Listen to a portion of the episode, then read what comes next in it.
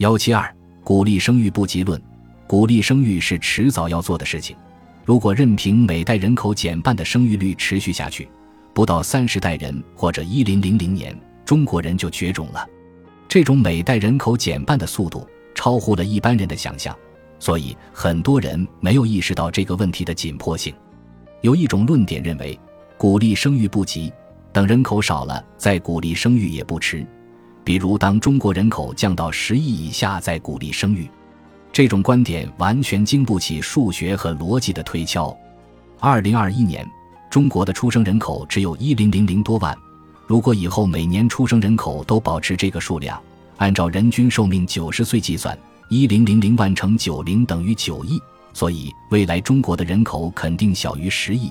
也就是，即便能够维持二零二一年的新出生人口，未来最多也不过九亿人。虽然人口小于十亿已经是必然的，但是过程很漫长。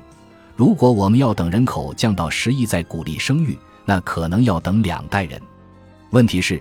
在我们无所作为的等待期间，新出生人口还是会以每代人口减半的速度递减。如果还不鼓励生育，不用两代人，只需一代人的时间，二零五零年的新出生人口可能只有五百万。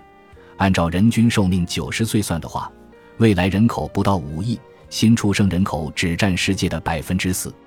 二零五零年并不是遥远的将来，而只是二十多年后。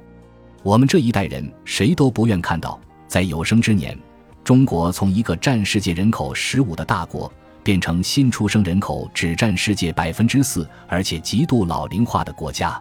更严重的是，只要生育率一直低于更替水平，这种人口衰减将一直持续下去。所以，必须尽快扭转这种无止境的人口衰减趋势。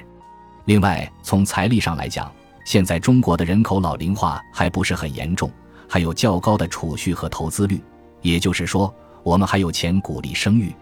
等到未来人口严重老龄化，养老的财政负担加重，我们鼓励生育的代价就会比现在高很多。所以，鼓励生育要趁早。